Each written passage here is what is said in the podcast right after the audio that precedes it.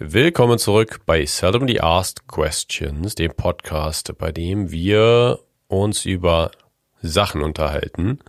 Heute ist diese Sache die Persönlichkeit. Wir fragen uns, was ist das überhaupt? Was macht Persönlichkeit aus?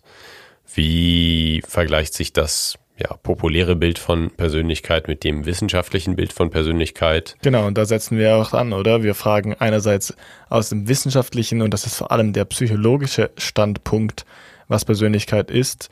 Adrian ist Psychologe im SAQ-Team bei Seldomly Asked Questions und ich bin Forschender in der Philosophie, aber es gibt auch sehr viele philosophische Überlegungen zur Persönlichkeit, nämlich wann es diesen Begriff das erste Mal gab, also auch geschichtlich, begriffsgeschichtlich und wieso und so ein bisschen Unterscheidung zu anderen Konzepten wie Identität, Individualität, Charakter, sind das alles Synonyme? Ich bezweifle es, wir werden es nachher herausfinden.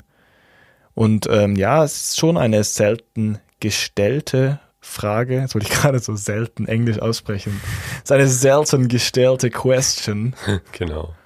Weil wir diesen Begriff einfach so unbescholten verwenden, ohne uns zu fragen, was das überhaupt heißt. Ich glaube, die Psychologie hat eher einen eingeschränkten Blick auf Persönlichkeit, oder? Ja, das stimmt. Das macht es ein bisschen einfacher, das als wissenschaftliches Konzept zu sehen. Bevor wir uns mit der eigentlichen selten gestellten Frage von heute beschäftigen, diskutieren wir normalerweise immer noch die seldomly asked unrelated question, die Sau-Question, die heute ein bisschen besonders ist, weil es ist so ein, ja, wie sagt man, Review oder ein Flashback, Flashback, oder? Es ist keine, also es ist eine seldomly asked unrelated question für diese Folge, aber es ist nicht unrelated zur letzten Folge. Genau, ein Novum. Wir machen so ein, ja, ein kurzen Nachtrag zur letzten Folge zum Sport. Und zwar ist die Frage, sind wir sportsüchtig? Genau, wir haben letztes Mal lange über Sport und Sportsucht gesprochen und dass ähm, sehr viele Menschen sich nicht bewusst sind, dass sie sportsüchtig sind vielleicht nicht unbedingt im klinischen Sinne, aber eine Tendenz zur Sportsucht haben. Und das merkt man halt sehr oft nicht, weil die sportlichen Vorteile oder die gesundheitlichen Vorteile, die man hat, überwiegen, aber es kann auch Nachteile haben. Und da gibt es einen ganz, ganz kleinen Fragebogen und den machen wir am besten jetzt zusammen. Das ist das äh, revidierte Trainingssucht-Inventar, also im Englischen ist das leichter, The Revised Exercise Addiction Inventory. Und das hat sechs Fragen und wir fangen einfach mal an. Du musst die Fragen auf einer Skala von 1 bis 6 von strongly disagree bis strongly agree beantworten. Du sollst deine Zustimmung zu dieser Aussage kundgeben. Exercise is the most important thing in my life. Sport ist die wichtigste Sache in meinem Leben. Wie weit würdest du dem zustimmen? Von 1 bis 6. Genau. Hm würde ich sagen, dass sich meine Prioritäten jetzt ein bisschen verschoben haben und ich würde vielleicht sagen drei. Okay. Eine drei für Item 1. Möchtest du auch gleich antworten? Ja, ich würde auch so sagen drei. Es war früher mal vielleicht bei einer vier oder fünf, aber mittlerweile ist es ja nicht mehr so wichtig. Es kann natürlich auch wichtig sein, aber man ähm, treibt dann doch weniger, wenn man weniger Zeit hat. Aber ich würde schon sagen, dass mir viele andere Dinge wichtiger sind, wo Sport halt auch nur ein Mittel zum Zweck ist. Ja, also es ist mir einfach persönlich sehr wichtig, aber andererseits merke ich gerade, dass mir andere Dinge wichtiger sind, denn ich priorisiere sie über den Sport und ja. Genau, da würde ich jetzt schon die erste Frage stellen. Ich, ich, heute stellt sich heraus, dass ich ein Problem habe mit solchen Fragebögen.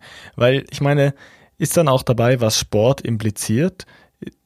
Gesundheit und, keine Ahnung, eine gewisse körperliche Ästhetik ist mir natürlich wichtiger als Sport, weil Sport nur ein Mittel zum Zweck ist. Das heißt, wenn ich in meiner Prioritätenliste das über Sport habe, dann ist Sport an sich eigentlich relativ weit unten.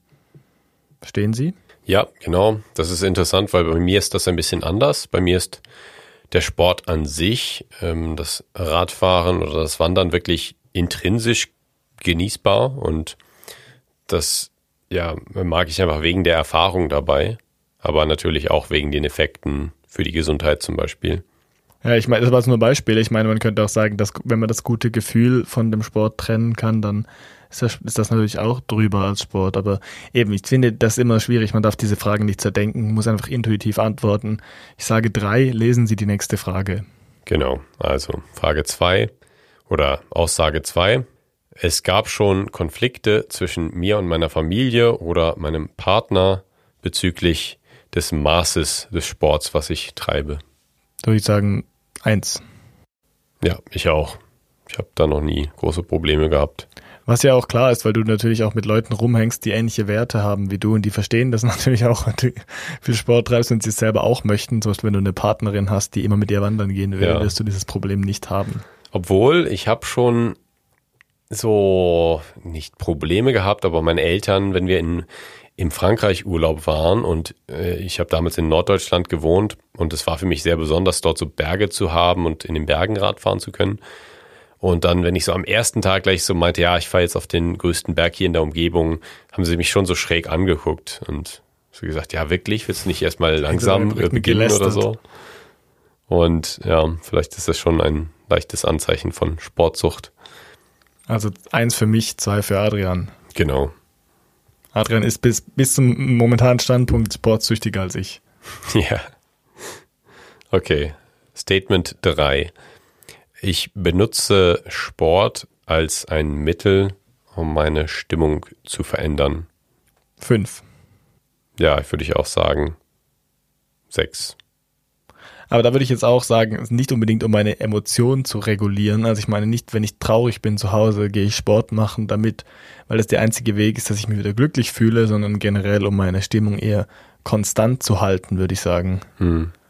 Aber ja. das ist schon, das ist schon so ein typisches Suchtanzeichen, wenn man quasi sich schlecht fühlt, wenn man etwas nicht tut. Ja, genau. Also steht in Klammern noch dahinter to get a buzz to escape, also hm, so ein bisschen, bisschen high zu werden oder um etwas zu entkommen. Hm. Aber es ist bei mir schon so, manchmal merke ich, ich bin einfach ultra schlecht drauf und denke, ich muss jetzt einfach Sport machen und dann fühle ich mich nachher halt auch besser.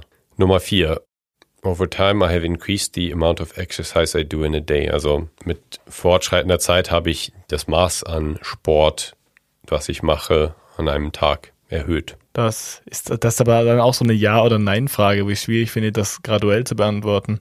Ich würde vielleicht sagen vier oder fünf. Also zum Beispiel in, letzter, in den letzten Jahren ist es eher wieder abgeflacht. Ja. Dass es nicht immer mehr geworden ist, weil man erreicht halt auch so eine natürliche Grenze, wo man, wo man in Konflikt kommt mit anderen Prioritäten.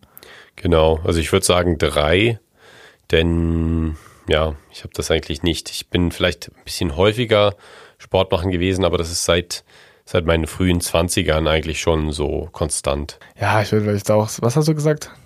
Drei. Ich würde vielleicht sagen vier, okay. Dann sind wir wieder gleich auf. Ja, ungefähr. Also Nummer fünf. Wenn ich eine meiner Sportsitzungen verpasse, fühle ich mich ja, schwankend in meiner Stimmung und reizbar. Wegen einer nicht. Da würde ich vielleicht sagen ähm, zwei. Ja, ich würde sagen drei. Und zu guter Letzt Nummer sechs. Ähm, wenn ich das Maß an Sport, was ich mache, reduziere und dann wieder beginne, dann äh, mache ich dann am Ende wieder immer genauso viel wie vorher.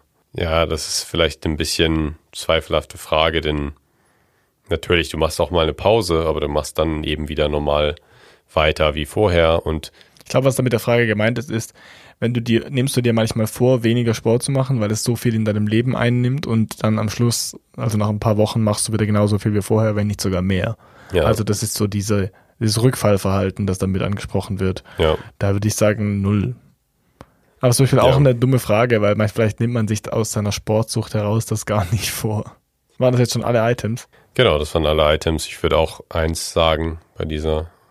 Also ich denke mal, wir sind relativ ähnlich, sportsüchtig, wahrscheinlich auch nicht im problematischen, im Extrembereich. Nee, es ist auch, man muss es noch mal betonen, also wir haben es in der letzten Folge schon besprochen, aber die Forschung zu Sportsucht ist noch mega unausgereift und man weiß auch nicht so genau, was das bedeutet, wenn man irgendwie hochscoret auf diesen Fragebögen, aber man merkt natürlich, dass es Leute gibt, die im Extrembereich sind. Also die, wenn jetzt, wenn man jetzt hier überall sechs sagt, dann sollte man vielleicht mal seine Prioritäten überdenken, weil Sport kann auch schädlich sein, zum Beispiel, dass man sich körperlich überlastet oder psychisch und sein Immunsystem schwächt, sich stresst oder gerade wenn man Sport eigentlich als Ausgleich betreiben sollte, dass dann äh, ein unnötiger Stress so im Leben wird, oder?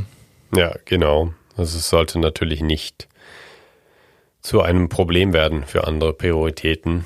Es gibt natürlich Profisportler, für die ist es normal, dass das über allem anderen quasi steht, aber ja, für uns Otto Normalverbraucher, Otto Normalsportler und Sportlerinnen äh, sollte das schon äh, nicht übergreifen auf Was andere. Ist die gegenderte Version von Otto Normalverbraucher. Susi Normalverbraucherin. Sorry, ich habe dich unterbrochen. Ich wollte nur fragen, was hältst du eigentlich von diesem Fragebogen an sich? Das sind mega wenige Items, oder? Ja, das ist immer so eine Sache bei Fragebögen in der Psychologie, die relativ wenige Items haben. Die haben natürlich den großen Vorteil, dass sie viel leichter und schneller ähm, komplettiert werden können. Aber dann ist der Nachteil natürlich ja, es ist auch keine ganz so gründliche Messung und manchmal messen sie das Konstrukt, was gemessen werden soll, eben dann nicht so ganz perfekt. Vor allem, wenn es Auslegungssache ist, wie man die Fragen versteht, was es eigentlich fast immer ist, man kann es noch so perfekt machen in Fragebögen, dann cancelt sich das halt nicht aus gegenseitig, wenn man nur sechs Items hat. Also was ich meine ist, es kann zum Beispiel sein, dass man eine Frage eher negativ auslegt und dann die 24. Frage eher positiv auslegt und das gleicht sich dann so per Zufall ein bisschen aus. Also man ist dann wieder so auf dem Nullstand von der Tendenz. Und wenn man genug Leute hat, die mitmachen, ist das auch so. Aber über Individuum sagt das natürlich wenig aus, wenn man bei fünf Fragen eine starke Tendenz in eine Richtung hat, dann kann man halt extrem falsch liegen. Genau. Also ich glaube, eine der Studien, die ich zitiert habe, hatte irgendwie 600 Teilnehmer. Da wird es wahrscheinlich relativ gut solche Tendenzen herausgefiltert haben. Auch bei nur sechs Items. Damit kommen wir schon ein bisschen in die Region, in die wir heute vorstoßen, nämlich Testtheorie, Messungen von, von psychologischen Variablen, nicht unbedingt Verhalten, nicht unbedingt Zustände, sondern stabilere Tendenzen in der menschlichen Psychologie. Und zwar Persönlichkeit. Die Persönlichkeitstests sind doch so die Urfragebögen in der Psychologie. Das ist doch so die Königsdisziplin in der Psychologie, diese Persönlichkeitstests. Die SAQ von heute ist, Adrian? Wer sind wir? Und wenn ja, wie lange? Heute bei Seldomly Asked Questions Persönlichkeitspsychologie. 3, 2, 1. Persönlichkeitsexperiment. Das ist das Es hat mich als Kind auch immer so irritiert, dass es so viele Begriffe gibt, die irgendwie auf seine, die Einzigartigkeit von Menschen verweisen. Manchmal verwenden wir Persönlichkeit so, manchmal verwenden wir Charakter so, manchmal verwenden wir Identität so, was ganz weird ist, und manchmal verwenden wir so äh, Individualität so oder das Selbst so oder das Ich so. Ja. Alles ganz viele psychologische und philosophische Begriffe, teilweise auf, aus der tiefen Psychologie, manchmal auch aus der Logik. Und wie hängen die alle zusammen? Vielleicht müssen wir das zuerst klären, bevor wir überhaupt auf den psychologischen Persönlichkeitsbegriff eingehen. Was hältst du davon? Ich weiß nicht, wie hängen die zusammen? Sind alles, also was ich da drin sehe, sind die Parallelen oder ist die Parallele, dass es darum geht, so ein bisschen die Erklärung von menschlichem Verhalten zu vereinfachen, indem man eine Konstanz observiert und dann eben versucht, das Verhalten vorhersagbarer zu machen, indem man eben sagt, okay, da gibt es eine Konstante in der Person die Person handelt immer so ungefähr und das ist, weil sie eine Persönlichkeit hat oder weil sie einen Charakter hat oder ja. ein, ein Ich, irgendetwas, was einfach stabil in der Person ist, innewohnt und ihr Verhalten beeinflusst zumindest, wenn nicht gar steuert. Sehr gut. Ich glaube, das ist sicher ein Aspekt davon. Also disponierende Eigenschaften, also irgendwelche Eigenschaften, die einen dazu verleiten, in gewissen Tendenzen zu handeln. Das können genetische Faktoren sein, das können äh, Umweltfaktoren sein, aber schlussendlich ist es, glaube ich, das eine gewisse Konstanz, über wie lange hinweg wollen wir heute auch ein bisschen diskutieren. Von daher würde ich auch sagen, Charakter und Persönlichkeit ist bestimmt äh, synonym. Allerdings finde ich Identität was, was nur mit Persönlichkeit zusammenhängt, wenn man auf diesen Einzigartigkeitsaspekt eingeht. Also ich meine, man sagt ja manchmal auch, der ist ein Original oder so, oder der hat Persönlichkeit. Ja. Oder das ist noch Persönlichkeit oder so Spiel. Das ist meine Identität. Und ich glaube, darauf, damit geht man nur darauf ein, dass man irgendwie sich abhebt von anderen. Und das ist auch, was man mit im Volksmund, möchte ich hier mal betonen, mit Individualität meint. Ja. Ich meine, das alles andere sind zum Beispiel logische Begriffe. Identität heißt eigentlich nur, dass zwei Dinge eigentlich eines sind. Zum Beispiel, dass ähm, der Morgenstern und der Abendstern eigentlich beide die Venus sind. ja. Oder dass du mit dir selbst identisch bist. A gleich A ist zum Beispiel eine Identitätsbeziehung. Also logisch heißt Identität. Zwei Namen zum Beispiel oder zwei Dinge, die einem gegeben sind, bezeichnen eigentlich das gleiche Ding. Ja. Oder das gleiche Objekt oder die gleiche Person. Zum Beispiel, wenn du rausfindest, dass ähm, J.K. Rowling und die Autorin von Harry Potter die gleiche Person sind, dann sind die beiden identisch. Ja.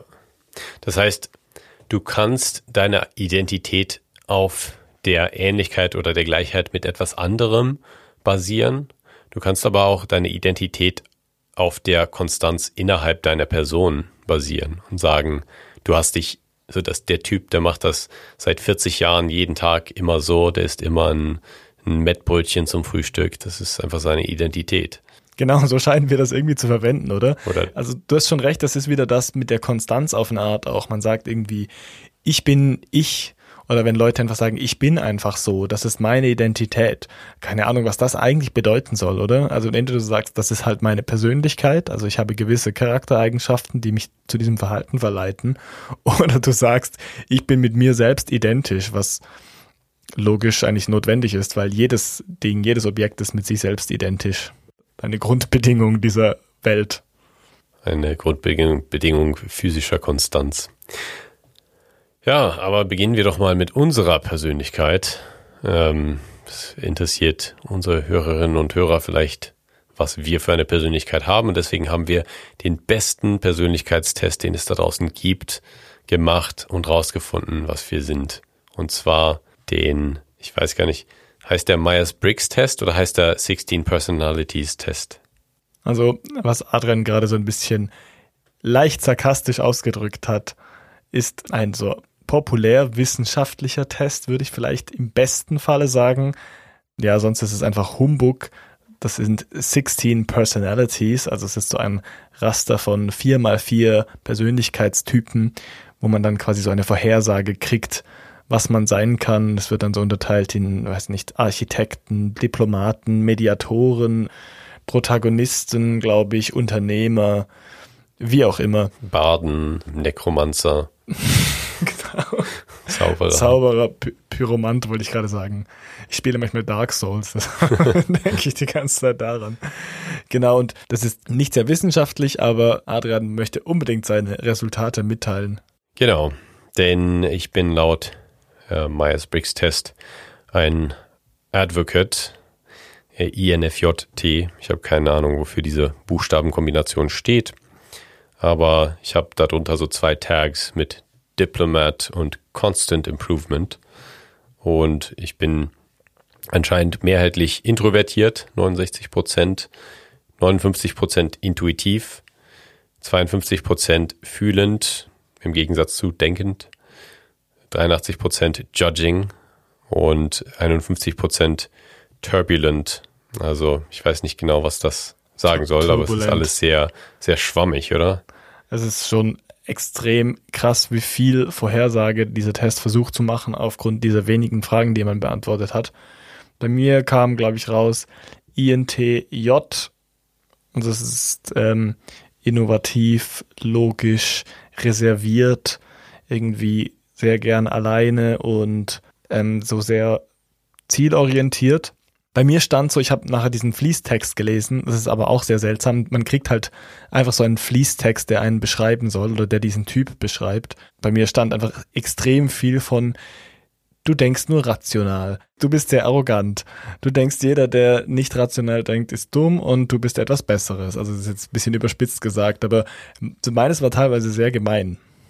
Es ist lustig, weil es sich einerseits arrogant nennt, aber dann auch so denkt, so Advocates you may know, Martin Luther King, Nelson Mandela, Lady Gaga, Morgan Freeman, Nicole Kidman, Johann Wolfgang Goethe. Weil, weißt du, dann hat man, hat jemand noch diesen Test für Goethe gemacht. Das ist ja richtig dumm. Ja, vor allem auch so für äh, fiktionale Personen, für äh, Herr der Ringe Charaktere zum Beispiel. ich bin auch anscheinend wie Aragorn und Galadriel. Die zwei sind allem genau gleich. Genau. Also wenn ich etwas weiß, liebe HörerInnen, dann sind Aragorn und Galadriel nicht dieselbe Persönlichkeit. Genau. Das ist schon spannend. Aber eben bei richtigen Persönlichkeitstests, die wissenschaftlich geprüft sind, kriegt man eben nicht so einen Fließtext raus und man kriegt auch nicht so eine klare Vorhersage, so in welchen Bereichen, dass man gut ist und was für einen Job, das man ergreifen will und vor allem nicht, was für einen Partner, das man haben will. Manchmal auch nicht, zu welchem Herr der Ringe Charakter, das man passt, sondern man kriegt aufgrund der Subskalen, also aufgrund der Unterteilung der verschiedenen Items, die in einem Fragebogen vorkommen, kriegt man so gewisse Dimensionen, beziehungsweise man kriegt einfach für jede von diesen Eigenschaften einen Score und dann weiß man, wie stark, dass diese Eigenschaft in einem selbst vorhanden zu sein scheint aufgrund des Tests. Denn Persönlichkeit, das ist so die große Aufgabe der Persönlichkeitspsychologie, ist ein abstraktes Konstrukt, was wir uns überlegen als Menschen und wir versuchen das einfach dann so konkret wie möglich zu definieren und zu messen, um das eben fassbar zu machen, damit es eben nicht so ein vages Konstrukt ist, was vielleicht jeder irgendwie intuitiv versteht oder wo jeder seine eigene Vorstellung zu hat, aber was man dann nicht wirklich eben fassbar machen kann. Und deswegen werden Persönlichkeitstests eben unterteilt in Subskalen, in Fragen, die dann diese Subskalen messen sollen da, das ist ein riesiges Themengebiet. Da gibt es sehr, sehr viele Facetten von Persönlichkeit, die man messen kann. Deswegen ist auch jeder Persönlichkeitstest so ein bisschen anders. Und wir können da mal einsteigen mit den ganz großen, bekanntesten Tests in der Persönlichkeitspsychologie. Und zwar ging es da los in der Geschichte der Persönlichkeitspsychologie mit dem Minnesota Multiphasic Personality Inventory, dem MMPI was schon 1943 herausgegeben wurde. Das heißt, es gibt da auch eine ziemlich lange Geschichte in der Persönlichkeitsforschung.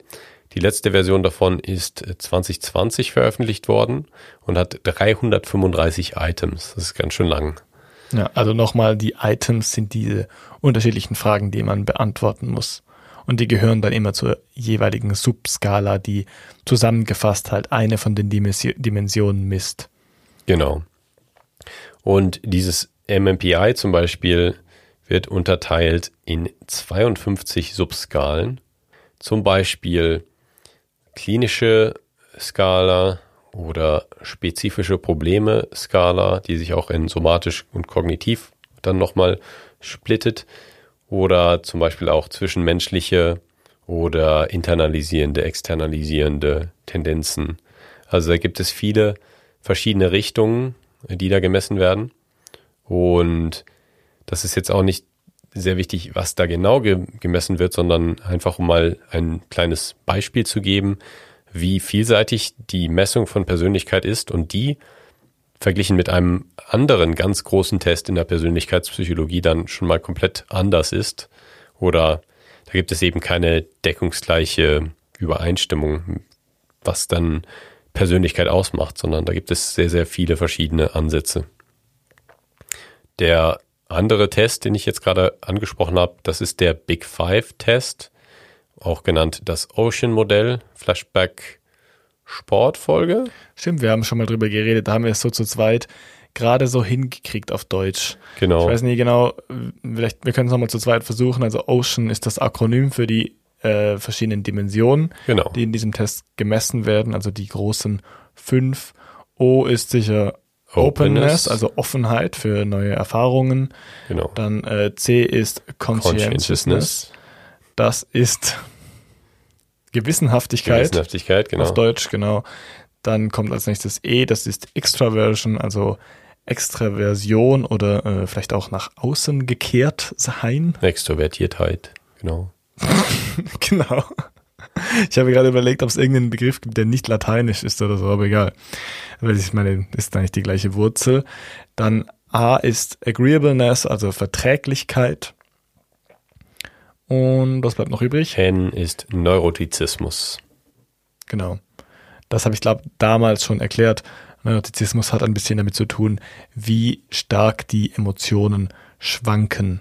Vielleicht ist das, was der, was der Myers-Briggs-Test mit Turbulent meint. Vielleicht, ja. Genau. Und ich meine, das äh, sind dann schon deutlich weniger Dimensionen als die, die, die du vorher angesprochen hast. Aber ich glaube, der Big Five Persönlichkeitstest ist so ein bisschen der Goldstandard. Genau, in der Persönlichkeitspsychologie wird er, glaube ich, am häufigsten verwendet oder ist auf jeden Fall einer der häufigsten verwendeten und auch einer der fundiertesten. Also der ist extrem häufig erforscht worden oder getestet worden. Da gibt es extrem viele Studien mit verschiedensten Populationen, auch mit der Stabilität über Zeit. Und da ähm, können wir auch mal erklären, dass eben dieser Test auf Basis einer sogenannten Faktorenanalyse erstellt worden ist. Das heißt, es gibt da kein, kein vorher, kein vorherrschendes Bild von Persönlichkeit, wo die Autoren dieses Tests dann gesagt haben, okay, dann messen wir das mal mit Items und dann schreiben wir jetzt eine Liste von Items oder Fragen, die dann dieses, dieses Konstrukt messen, was wir hier gerade im Kopf haben, sondern es wurden einfach alle möglichen Fragen ausgedacht, die verschiedene Sachen messen und dann wurden die, diese Fragen als Fragebogen an Menschen gegeben, die den Fragebogen ausgefüllt haben. Und auf Basis der, der Antwortmuster in diesem Fragebogen wurde dann eine statistische Analyse vollzogen, die dann gezeigt hat, welche dieser Fragen miteinander so einhergehen, welche da ähnlich beantwortet werden und ebenso mit zusammenhängen als Cluster oder genau. eben als Faktoren. Also das, was du gemeint hast, ist, man gibt einfach eine riesige Menge von Fragen, die vielleicht irgendwas mit Persönlichkeit zu tun haben könnten. Und dann merkt man, welche Antworten miteinander korrelieren oder miteinander am häufigsten angekreuzt werden. Und die geben dann so verschiedene Punkte, die nichts miteinander zu tun haben oder nichts miteinander zu tun haben sollten, sondern eigenständige Dimensionen sind. Man merkt dann halt, diese fünf Fragen werden immer miteinander sehr hoch bewertet und da, das nennt man dann einfach offenes, weil es äh, offenes. Offenes. das nennt man dann einfach Openness, weil man da merkt, dass die irgendwie um, da, wo es, dass es da immer um neue Erfahrungen geht. Also man muss es halt dann irgendwie nennen. Genau, also aus der Perspektive der Wissenschaftlerin oder des Wissenschaftlers hat man dann einfach so ein Resultat, man hat ein Modell und das sagt einem dann, okay, hier gibt es signifikante Unterstützung für fünf Faktoren, sagen wir mal. Und dann schaut man sich an, okay, was sind denn diese Faktoren? Und dann hat man einfach eine Liste von Items oder Fragen.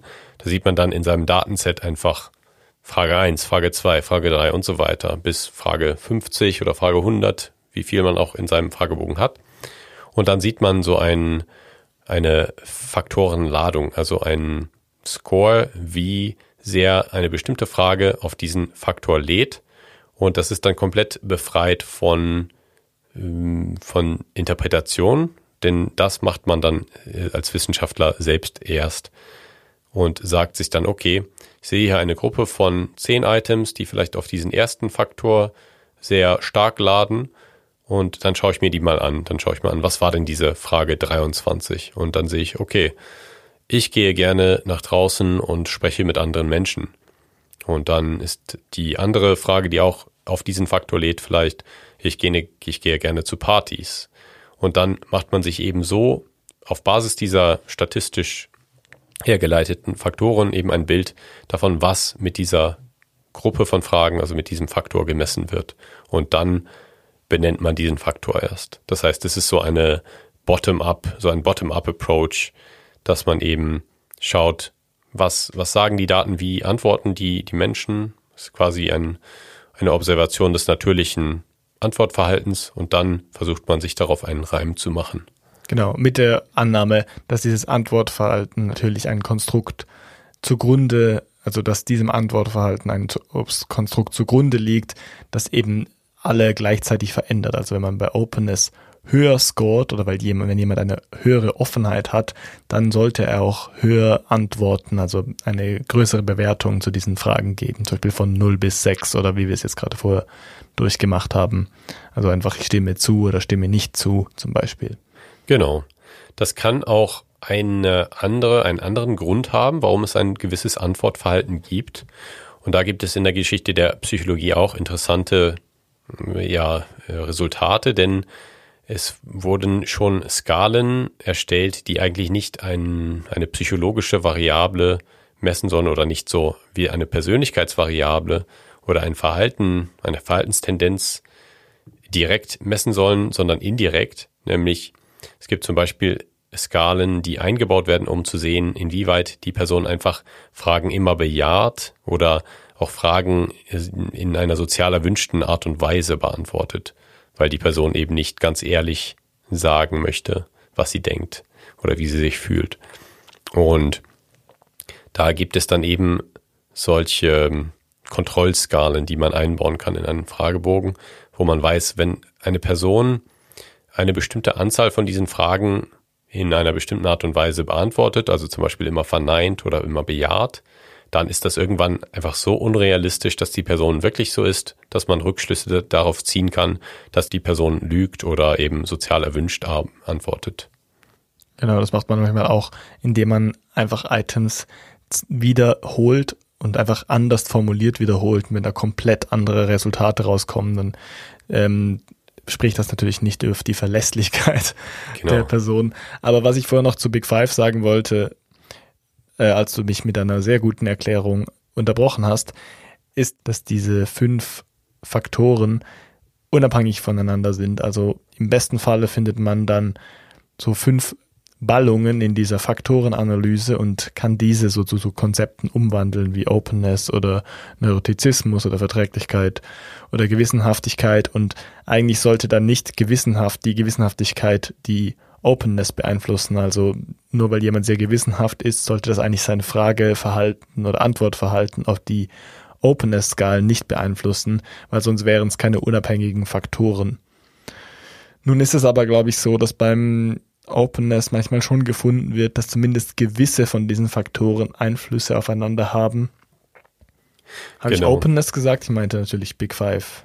Es ist schon so, also es ist in der Tat so, dass es, glaube ich, damals, als dieser Fragebogen dann entwickelt wurde, mit einer statistischen Technik äh, oder statistischen Analyse gemacht wurde, die eben dann eine Orthogonalität ähm, produziert, also eine Unabhängigkeit der Faktoren, nämlich dass eben dieser eine Persönlichkeitszug, den man dann misst, nicht mit dem anderen korreliert sein sollte. Aber in den vielen Studien danach, die dann mit diesem Fragebogen gemacht worden sind, ist es eben noch schon mal immer wieder vorgekommen, dass die miteinander korreliert waren. Zum Beispiel Neurotizismus und Extraver Extraversion sind, glaube ich, auch leicht negativ miteinander korreliert. Das heißt, Menschen, die etwas extrovertierter sind, sind häufig auch weniger neurotisch.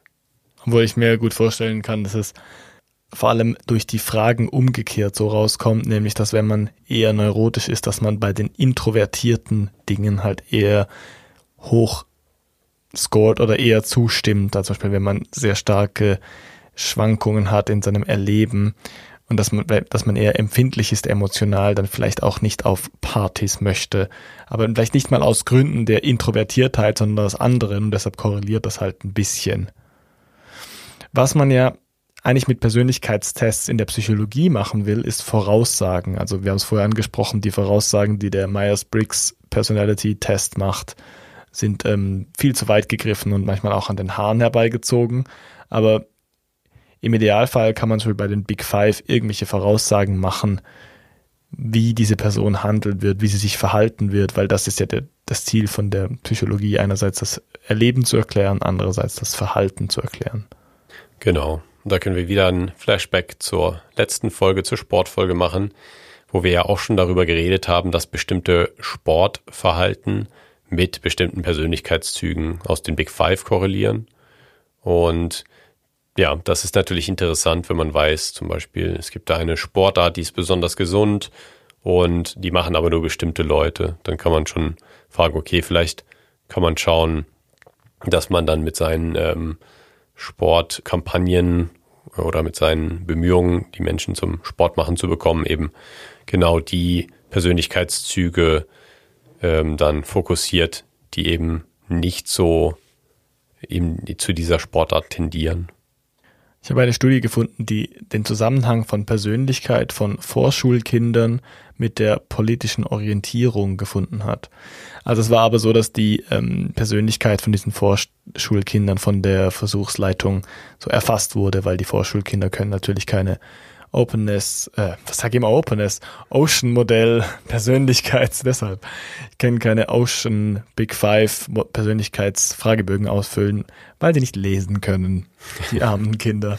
Da kam, dabei kam raus, Vorschulkinder, die 20 Jahre später relativ liberal waren politisch, wurden dort charakterisiert als, dass sie enge Beziehungen entwickeln, sehr selbstständig sind, sehr energisch sind, einigermaßen dominant und relativ unkontrolliert und belastbar. Das fand ich eigentlich sehr interessant. Ja, das ist sehr interessant. Vor allem, weil ich auch immer so dachte, ja, wenn ich so meine Grundschullehrerin gehört habe oder Menschen, die mich als Kleinkind kannten und dann so meinten später, ein paar Jahre später, so, ja, du warst schon immer so. Und ich dann immer so dachte, ja, gut, ich war halt ein Kind. Ich meine, weiß ich ja nicht jetzt irgendwie, aber es ist schon so, dass man vielleicht eine gewisse Konstanz eben sehen kann in der Person. Und natürlich ist das ein sehr, sehr beeindruckendes Resultat, wenn man dann sieht, okay, das ist eine Person, die auch 20 Jahre später oder 15 Jahre später nach dem Kleinkindsalter dann irgendwie genauso in, interessiert ist an der Welt, an vielleicht. Das ist jetzt aber deine Deutung von liberal halt. Also ich meine, du weißt nicht, ob ob diese Persönlichkeitszüge auch als Erwachsene mit liberal korrelieren, aber ähm, also mit liberalem Wählen zum Beispiel. Vorschulkinder im Alter von 20 bis 23, die Nein, ich meine natürlich Vorschulkinder, die später im Alter von 20 bis 23 politisch konservativ ähm, waren, wurden beschrieben als sie fühlen sich leicht schikaniert, leicht beleidigt und unentschlossen, sind ängstlich, starr, gehemmt, relativ überkontrolliert und verletzlich. Hm. Naja. Das hat mich schon erstaunt irgendwie. Die klassische Snowflake. Ja, vor allem auch ähm, gerade so im politisch konservativen Lager, wo es immer darum geht, so wir wollen das nicht, dass Menschen so das Gefühl haben, sie sind eine Special Snowflake. Snowflake. Ja. Sie sind eine Special Snowflake. Vor allem auch dieser eine Persönlichkeitszug, dass sie sich leicht schikaniert und leicht beleidigt fühlen und jetzt gerade im konservativen Lager vor allem oft mit diesem, äh, ja, wir sind alle immer gleich offended mhm. geworben wird oder dagegen geworben wird. Genau. Ist eigentlich erstaunlich, oder? Cancel Culture. Aber ja. das, was ich damit sagen wollte, ist, man hat da einfach mit der Persönlichkeit auf zukünftiges Verhalten geschlossen und hat gesehen, es gibt eine klare Korrelation, also eine Ballung von gewissen Charaktereigenschaften, die zu liberalem oder konservativen politischen Verhalten führt, zum Beispiel. Der IQ hatte übrigens keinen ähm, Bezug zum späteren Liberalismus oder Konservatismus bei diesen ja. Kindern. Das ist interessant, weil es gab auch mal so eine sehr populär aufgegriffene Studie, die irgendwie gezeigt hatte, dass Konservative einen etwas geringeren IQ haben als Liberale. Aber das war auch so eine Studie. Und ja, ich weiß auch nicht, ob da methodo, äh, methodisch alles lupenrein war. Vielleicht war es das, aber so bei einer einzigen Studie ist das dann immer auch so ein Problem, wenn die Populärmedien das so aufgreifen und eben. Ja. Ist auch mega schwer zu sagen. Äh, also diese Studie war von 2005 aus den USA in Kalifornien. Also da ist es natürlich auch einfacher zu sagen, ob Leute klar politisch links oder rechts sind, wenn man nur zwei Parteien hat. Aber ja, also das mit dem IQ und dem Wahlverhalten, es gibt bestimmt interessante Studien dazu. Es war einfach hier in dem Fall, dass man es nicht sagen konnte. Aber die Frage ist ja auch, jetzt können wir eigentlich dazu kommen, inwiefern gehört IQ zur Persönlichkeit, also den klassischen Persönlichkeitstests, den, die wir jetzt schon genannt haben, zum Beispiel Big Five, gehört sicher nicht dazu. Aber man kann sich ja auch umgangssprachlich fragen, ob IQ zur Persönlichkeit gehört. Wie konstant ist IQ, ist halt die Frage, oder? Genau, meinerseits. Also ich denke, IQ ist schon etwas relativ Konstantes im Leben. Es verändert sich ein bisschen, aber nicht so sehr und vielleicht auch in einer ähnlichen Art und Weise zwischen Menschen. Das heißt, wenn wir alle mit 18 vielleicht unseren Höchst-IQ erreicht haben. Ich weiß nicht, vielleicht kann man das auch bezweifeln, wenn man das Verhalten von bestimmten 18-Jährigen sieht, aber. Wollte ich gerade sagen. Ich denke nicht glücklich an meine Vergangenheit zurück diesbezüglich. Ja, aber ich denke schon, dass der IQ mit dem Alter abnimmt, äh, wenn die kognitive Fähigkeit, die kognitive Leistungsfähigkeit auch abnimmt. Da ist es sicherlich so, dass der relative IQ dann noch gleich bleibt und man will das ja sowieso immer als relativen Test gestalten. Aber ich denke. Also relativ zum Alter meinst du? Genau. Also man will mit dem IQ-Test eben Menschen von ähnlichem Alter, von ähnlichem Entwicklungsstand miteinander vergleichen, denn es bringt ja niemandem was, den IQ von einem Fünfjährigen mit dem eines 20-Jährigen zu vergleichen. Ja, das ist vielleicht auch der Punkt bei der Studie, die ich genannt habe. Der IQ von Vorschulkindern zu erfassen, ist halt mega schwierig. Erstens gibt es spezielle IQ-Tests für Kinder, aber ich glaube, IQ ist gerade in dem Alter noch sehr flexibel und man kann bei Vorschulkindern sehr viel beeinflussen, damit wie viel Bildung das sie erhalten, wie viel, dass sie gewisse Dinge üben.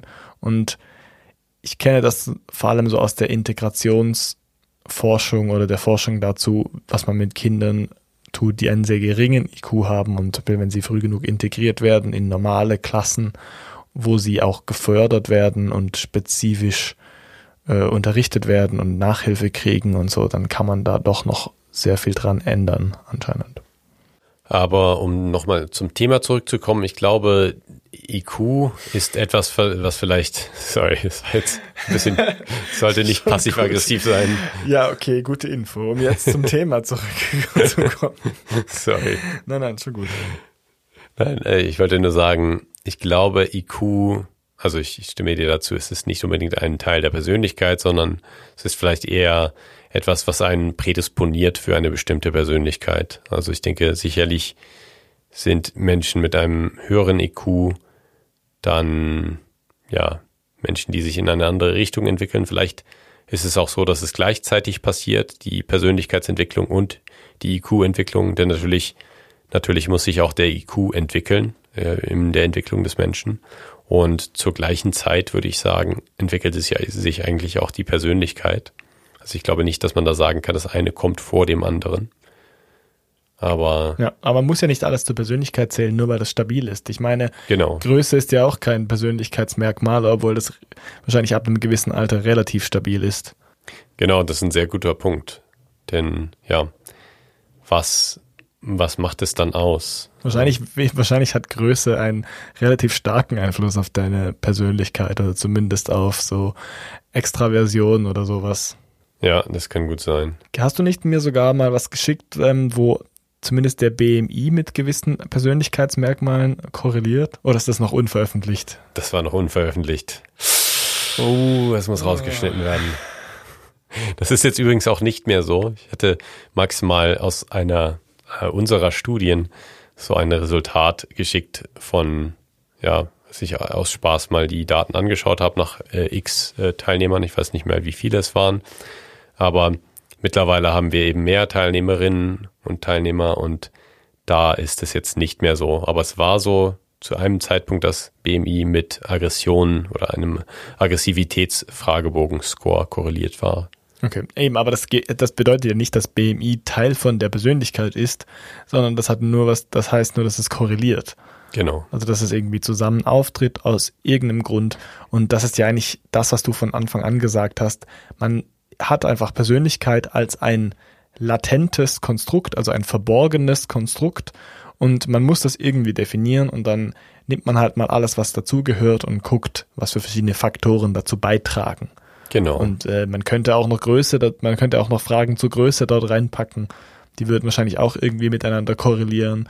Und dann hätte man das halt auch im Konstrukt zur Persönlichkeit. Also zum Beispiel, wenn jetzt zehn Fragen drin wären, wo die eine ist, du musst dich immer bücken, wenn du irgendwo reingehst.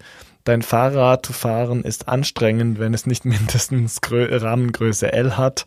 Und ähm, keine Ahnung, du suchst dir Partnerinnen, bei denen du dich nicht bücken musst, wenn ihr euch küsst dann werden wahrscheinlich große Menschen dort überall zustimmend ankreuzen und dieses Bundle ist dann korreliert und dann ist es halt ein weiterer Faktor dort drin. Genau. Also es kommt einfach immer darauf an, was man vorhersagen möchte, denn da das interessiert uns Psychologinnen und Psychologen, dass Verhalten der Menschen. Das wollen wir vorhersagen oder verstehen. Und daher ist es dann interessant, Persönlichkeitszüge anzuschauen. Und das Verhalten einer großen Person könnte eben mit der Größe vorhergesagt werden, wenn es um Dinge geht wie im Supermarkt vom höchsten Regal Sachen anderen kürzeren oder kleineren Menschen eben herunterreichen. Ich liebe dieses Beispiel, weil man sieht einfach dran, dass wenn man so handfeste physikalische Größen hat, ist es einfach so logisch. Du brauchst gar keine Forschung zu machen, um sowas zu wissen. Genau. Aber wenn es dann halt eben um so vage und eben latente Konstrukte geht, ich meine, Größe ist ja nicht latent, du siehst ja, wie groß jemand ist, dann dann ist es viel, viel schwieriger zu begreifen, was das überhaupt bedeutet. Und wie in jedem Fall, wie wir auch schon beim zum IQ mal angesprochen haben, schlussendlich ist es vor allem das, was diese Tests messen. Und niemand weiß, was der Meyer-Briggs Personality Test misst, aber bei den Big Five sind es halt diese fünf Dimensionen, die wir angesprochen haben. Und diese fünf Dimensionen sind halt das, was die Items aussagen, die in diesen Dimensionen enthalten sind.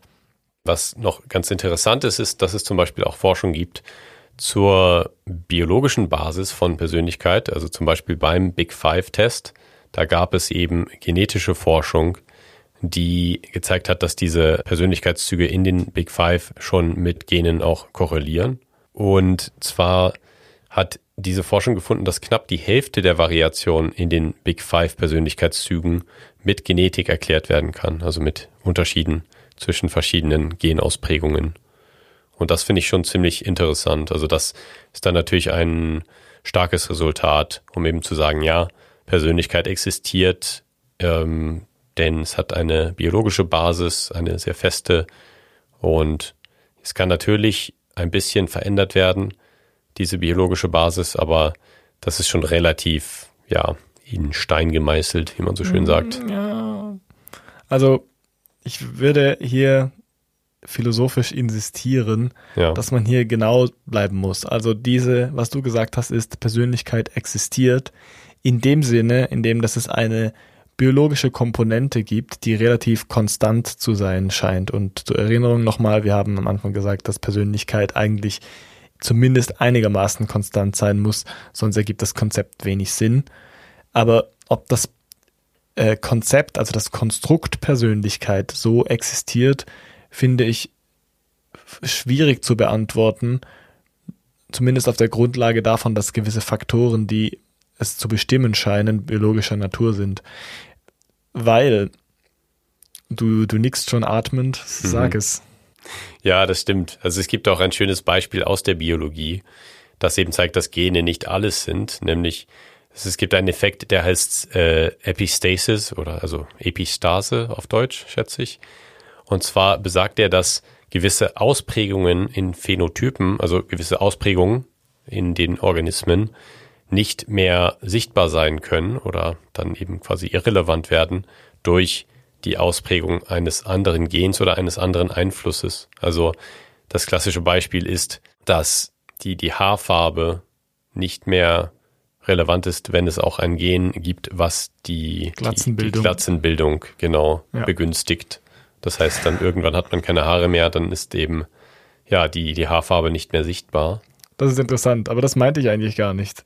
Das kann, das stimmt natürlich auch. Also Gene sind überhaupt nicht alles und auch äh, Epigenetik zum Beispiel spielt eine Rolle, wie man sich verhält, hat auch einen Einfluss auf die Genexpression, also inwiefern, dass sich die Gene äußern in einem.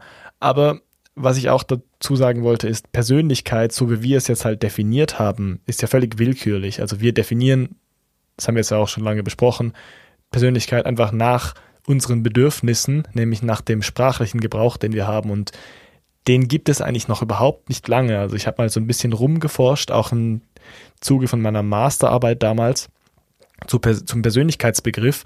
Und den gibt es erst so seit der Renaissance eigentlich wirklich, so 15. bis 16. Jahrhundert. Und vorher gab es diesen, dieses Konstrukt gar nicht. Die Leute hat, konnten sich gar nichts darunter vorstellen. Und ich meine, dann müsste man sich halt fragen, gab es, gab es damals Persönlichkeit? Also ich meine, es gab sicher diese Faktoren, die man gemessen hat, aber ich glaube, das Konstrukt hat gar nicht existiert, weil es gar kein Bedürfnis danach gab. Zum Beispiel im Mittelalter war es eher so, dass man Persönlichkeit oder so Personhood definiert hat durch die Rolle, die man in der Gesellschaft hat. Also so äh, Antike bis Mittelalter hieß es halt, du bist eine Hausfrau, ein Advokat und äh, ein Kind. Also nicht alles gleichzeitig, aber irgendwas davon. Da sind wir nicht schon fast wieder näher beim Meyer-Briggs 16 ja. Personalities Test. Aber es waren eher so Rollenbeschreibungen, weil ohne die Familie und ohne die äh, sozialen Ressourcen, die man hatte, also ohne die Leute um einen rum, war man einfach gar nichts. Ja, das stimmt. Das ist auch witzig, dass man heute so lacht äh, darüber, dass Menschen Nachnamen haben, die auf bestimmte Berufsbezeichnungen schließen lassen. Also zum Beispiel Schmied oder Müller. Und das war deren Identität. Jetzt genau. sind wir genau. nämlich wieder bei diesem Begriff. Den gibt es nämlich schon sehr lange. Genau. Übrigens auch äh, in der Antike ich habe noch ein bisschen drüber nachgedacht, im Altgriechisch gibt es gar keinen Begriff für Persönlichkeit und es gibt auch eigentlich keinen richtigen für Charakter. Hm, das also, hätte ich jetzt nicht gedacht. Ja, es gibt ein, also es gibt etwas, was man manchmal als Charakter übersetzt, das ist Tropoi. Es gibt den Tropos, das ist die Wendung. Äh, man kennt, du kennst zum Beispiel die Tropen, mhm. das ist der Teil, äh, wo, wo die Hemisphäre kippt also wo es quasi wendet von der Nordhalbkugel zur Südhalbkugel. Ah. Und ähm, die Tropoi ist quasi die Mehrzahl von Tropos, also die Wendungen. Man würde quasi sagen, die Arten und Weisen eines Menschen. Aha. Das ist der einzige Begriff, den es gibt für Charakter, der wirklich Sinn ergibt. Ja, interessant. Dieser Persönlichkeitsbegriff, den, wie wir ihn heute haben, den gibt es halt auch erst seit wir ihn verwenden und vorher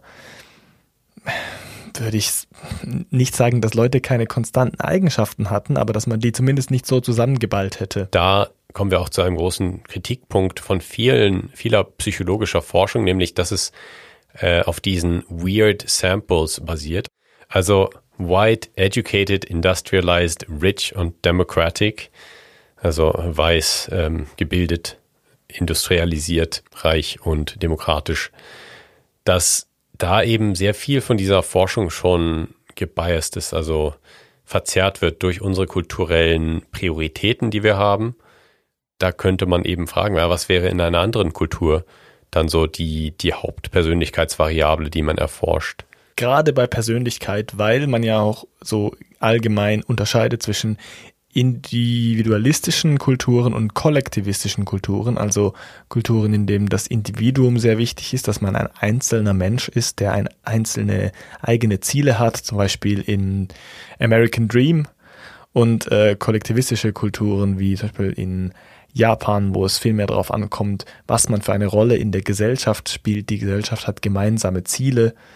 Ich weiß nicht, ob das immer noch so ist, aber es wurde früher ab und zu mal so definiert. Und äh, da würde das Persönlichkeitskonstrukt vielleicht auch anders definiert werden, würden wissenschaftlich, würden Wissenschaftlerinnen aus dem Westen jetzt nicht äh, dieses Konstrukt so propagieren und halt aufdrücken. Man macht diese Unterscheidungen dann leider sehr selten. Genau, also ich frage mich, ob Persönlichkeit da viel weniger wichtig ist, obwohl es zwar existiert, aber vielleicht einfach Kontextualisierung viel wichtiger ist innerhalb der Gesellschaft, wenn eben die sozialen Strukturen so wichtig sind. Und vielleicht würde zur Persönlichkeit äh, viel mehr zählen wie, also würde es mehr Dimensionen geben, die so sind wie Verträglichkeit zum Beispiel. Vielleicht gäbe es mehr Facetten von Verträglichkeit, die ja eigentlich eher gegen den individualistischen Aspekt spricht. Genau. Oder nämlich, dass man versucht, dass, dass man zum Beispiel eher friedliebend ist und Konflikten aus dem Weg geht. Ein weiteres Beispiel aus der Persönlichkeitsforschung ist so die dunkle Seite der Persönlichkeit, die ich auch persönlich mal erforscht habe in meiner Karriere, die sogenannte Dark Triad. Ich glaube, die haben wir auch schon mal erwähnt in einer unserer Folgen. Langes in der Narzissmus-Folge. Ja, das stimmt. Oder zuvor. Und zwar gehören da drei Persönlichkeitszüge zu, nämlich Narzissmus, Machiavellismus und äh, Psychopathie als Persönlichkeitszüge. Und das fühlt sich für mich auch so sehr westlich geprägt an. Als Gegenstück, was vielleicht in anderen Kulturen dann ein bisschen wichtiger sein könnte, ist nach der Dark Triad dann noch die Light Triad als Gegenentwurf quasi ähm, da publiziert worden. Und zwar sind das die Persönlichkeitszüge oder die Facetten von Kant Kantismus oder Kantianismus, Kantianism, ähm, Humanismus und ähm, Faith in Humanity.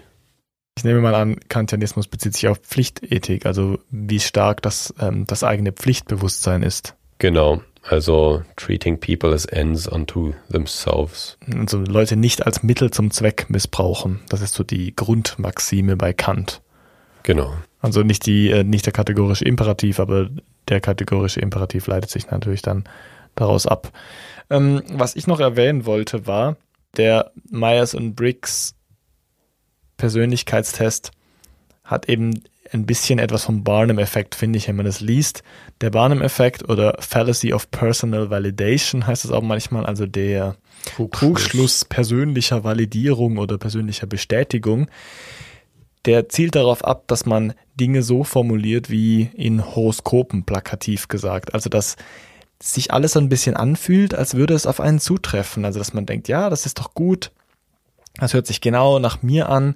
Irgendwie wird man bestätigt. Es fühlt sich auch gut an, das zu lesen. Also bei mir zum Beispiel steht sehr, sehr viel über hohe Intelligenz und Rationalität in diesem Meyer-Briggs Personality Test. Und ich möchte damit nicht sagen, dass es stimmt, sondern ich möchte nur sagen, es fühlt sich halt auch gut an, das zu lesen. Man denkt, ja, das würde ich gerne glauben. Da gibt es verschiedene Prinzipien in dem Barnum-Effekt. Das ist nach so einem Showman benannt, der so Cold Reading gemacht hat. Barnum, der ähm, also den Leuten eingeredet hat, dass er ihre Gedanken und ihre Persönlichkeit erraten kann. Und die Prinzipien sind, man spricht so Grundängste an, also etwas, was allen Menschen gemeinsam ist, aber dass sie denken, das ist so eher ihre private Eigenschaft, zum Beispiel, äh, dass sie für ihre Kinder alles tun würden. So, ich meine, wenn das dann steht, dann denkst du, ah ja, das stimmt eigentlich, ich habe jetzt keine Kinder, aber weißt du, wie ich meine, es spricht eine Grundangst an, die einfach allen gemeinsam ist. Persönliche Wünsche ist ein anderes Beispiel. Also persönliche Wünsche, die die meisten hegen, nach einer sicheren Arbeitsstelle oder gesund zu bleiben. Natürlich steht da nicht so plakativ, sie möchten wie alle anderen Menschen gesund bleiben, sondern Gesundheit ist ihnen persönlich sehr wichtig. Und dann denkst du, ah ja, das stimmt. Oder heldenhafte Charakterzüge, die einfach attraktiv sind, so auf dich kann man sich verlassen, wenn es hart auf hart kommt. Oder so ähm, Aussagen, die ein undefiniertes subjektives Element haben. Zum Beispiel, es ist dann eher schwammig. Also man sagt dann, du gehst nicht gerne allzu große Risiken ein oder so. Was natürlich so viel heißt wie, also du wirst das interpretieren als, ja, natürlich nicht, bin ja nicht dumm, aber gewisse Risiken gehe ich schon ein. Also es ist immer so unscharf allgemein formuliert und man findet natürlich immer Zustimmung. Es gibt von dem äh, amerikanischen Psychologe Bertram Forer von 1950 so ein Versuch oder in den 1940er Jahren, glaube ich, wo er so einen Text geschrieben hat, der auf alle zutrifft. Das kann man mal lesen. Auch unter Forer-Effekt findet man das. Ich werde es auch in die Quellen tun. Und man denkt halt, er beschreibt einen ziemlich gut dafür, dass er einen nicht kennt. Und er hat dort einen Versuch gemacht, wo er diesen Text mehreren Studenten vorgelegt hat und die mussten bewerten, wie gut das auf sie zutrifft. Nach einem Fake-Persönlichkeitstest war das quasi das Resultat. Ja. Und die haben dann, ich glaube, der Durchschnitt von 0 bis 5, wie gut es auf sie zutrifft, war 4,2 oder 4,3. Was halt extrem hoch ist dafür, dass er jedem den gleichen Text gegeben hat. Also er hat quasi das perfekte Horoskop geschrieben. Ja, das ist eben die große Aufgabe der Persönlichkeitsforschung, wie ich schon vorher angedeutet hatte, dass man eben keine vagen Vorhersagen oder keine vagen Beschreibungen machen will, sondern wirklich präzise trennen will zwischen den Tendenzen verschiedener Menschen, da eine große Trendschärfe haben möchte und eben dann idealerweise auch Verhalten vorhersagen können möchte. Mit diesen Persönlichkeitszügen, die man dann misst, mit Fragebögen oder auch anderen Tests. Ich kann mal vorlesen aus dem äh, Forer Test oder quasi diesem Text, der typisch ist für den Barnum-Effekt. Das ist die deutsche Übersetzung. Sie sind auf die Zuneigung und Bewunderung anderer angewiesen, neigen aber dennoch zu Selbstkritik.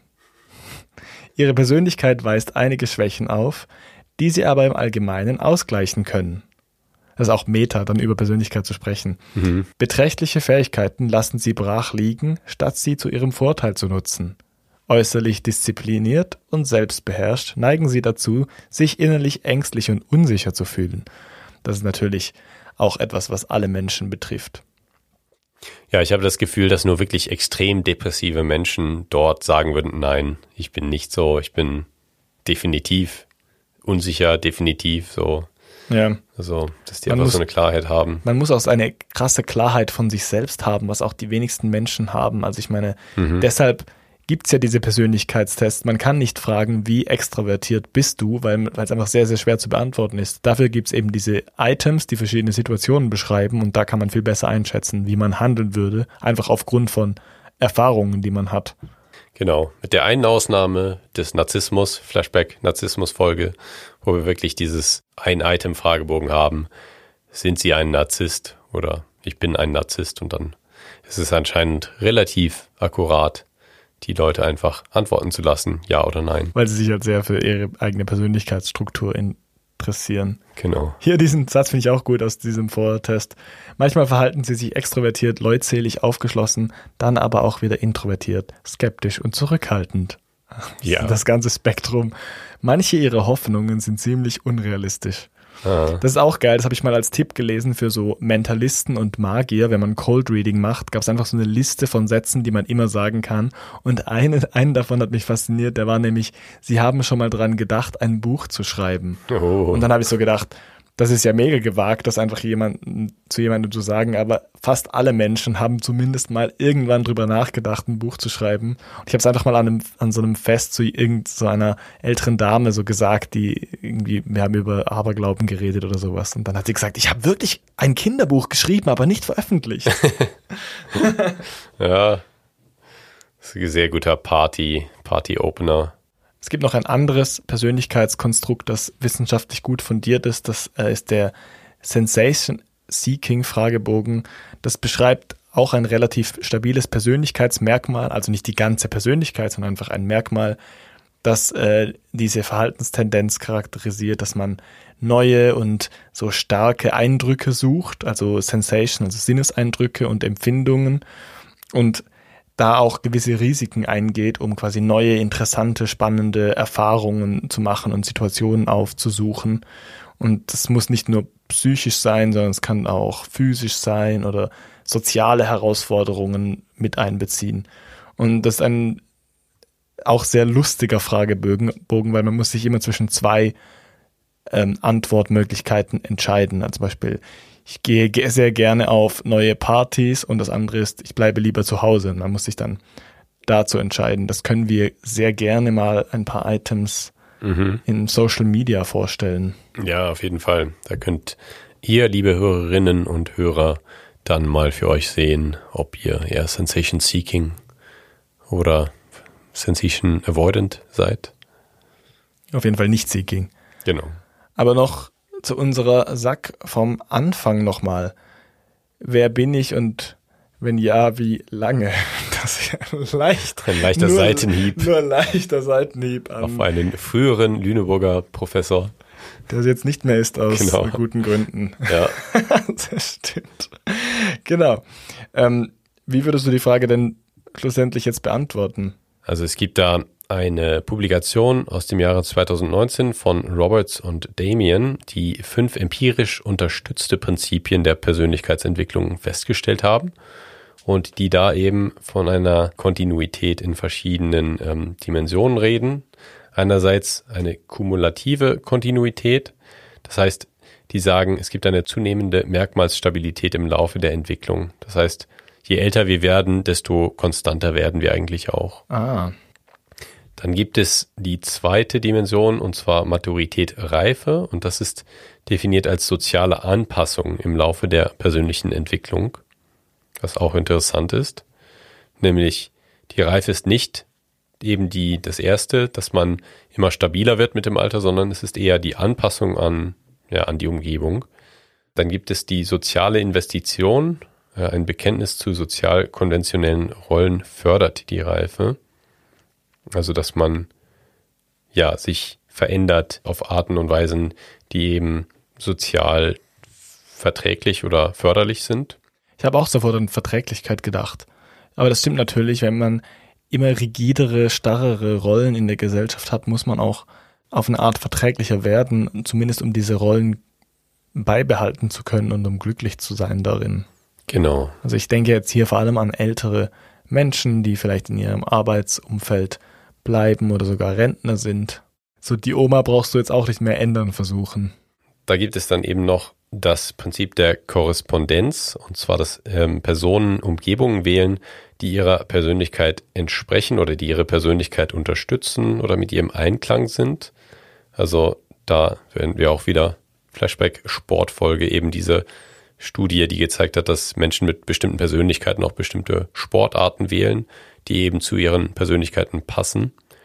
Und da kann man dann eben auch sehen, okay, da wird die Konstanz der Persönlichkeit so ein bisschen verstärkt, dadurch, dass die Persönlichkeit dazu führt, Sachen zu tun oder Umgebungen äh, zu wählen, in, in Umgebungen sich zu bewegen, die dann diese Konstanz noch verstärken.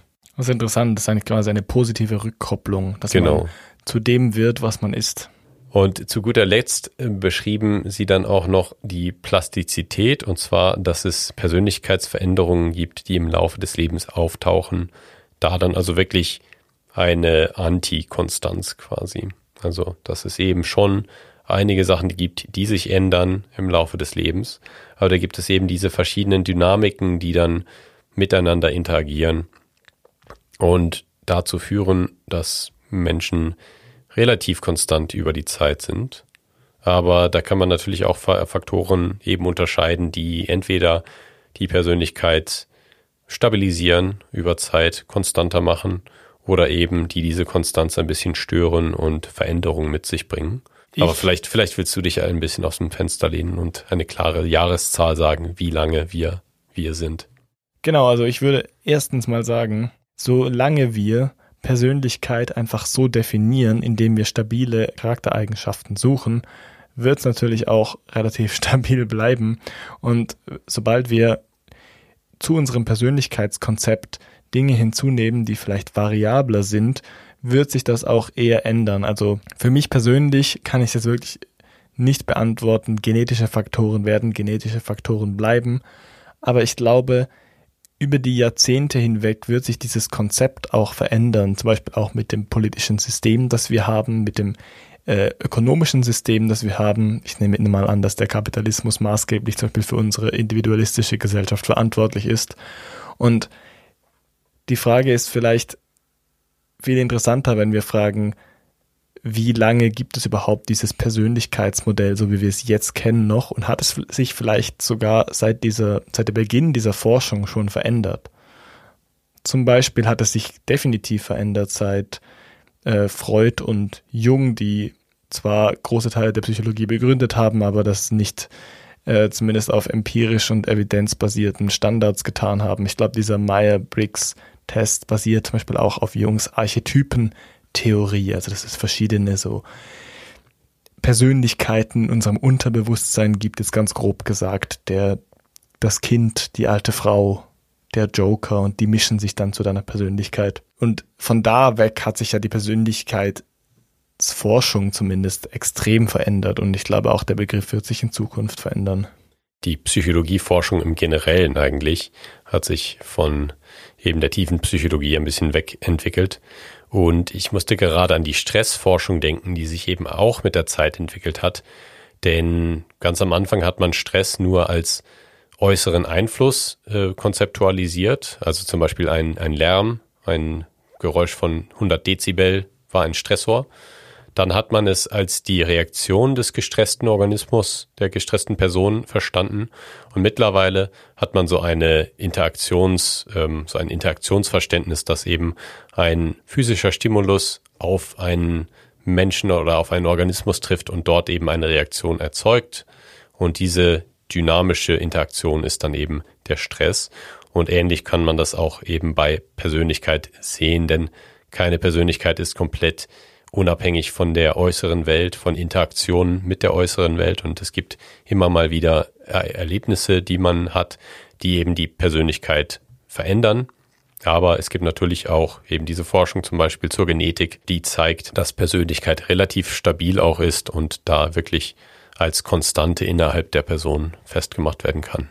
Ich möchte die Folge beenden mit einem Satz aus diesem Barnum-Text von Forer. Liebe Hörerinnen und Hörer, ihr seid stolz auf euer unabhängiges Denken und nehmt anderer Leute Aussagen nicht unbewiesen hin.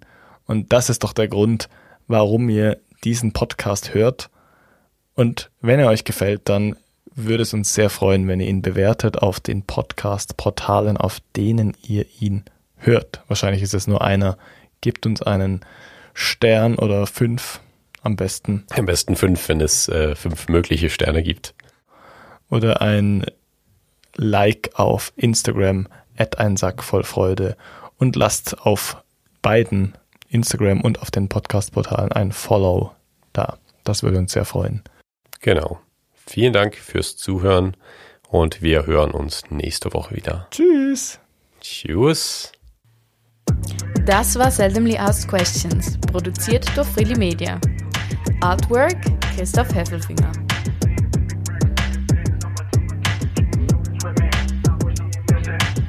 Musik Balance Cooper. Das wollte ich dir noch erzählen, der, was heute zur Folge passt. Mhm. Es gibt anscheinend ein Schulfach neu als Pilotprojekt. Das heißt Ich. Oh, Das wird jetzt äh, in Bern durchgeführt, wo die Kinder dann lernen können, also so Emotionsregulation hm. oder halt sich mit sich selbst auseinanderzusetzen, selbst, selbstkritisch zu sein. interessant. Solche Sachen. Das ist auch ein interessantes Thema. Emo Emotionsregulierung als Persönlichkeitszug. Ich denke nicht, dass es als Persönlichkeitszug gilt, weil es, Ja. weil es so einfach, ähm, weil es eigentlich mehr eine Kompetenz ist. Ja, es ist eine Fähigkeit, ja. Obwohl IQ auch oft zur Persönlichkeit gezählt wird und das ist auch eine Kompetenz. Das ist eben genau der springende Punkt.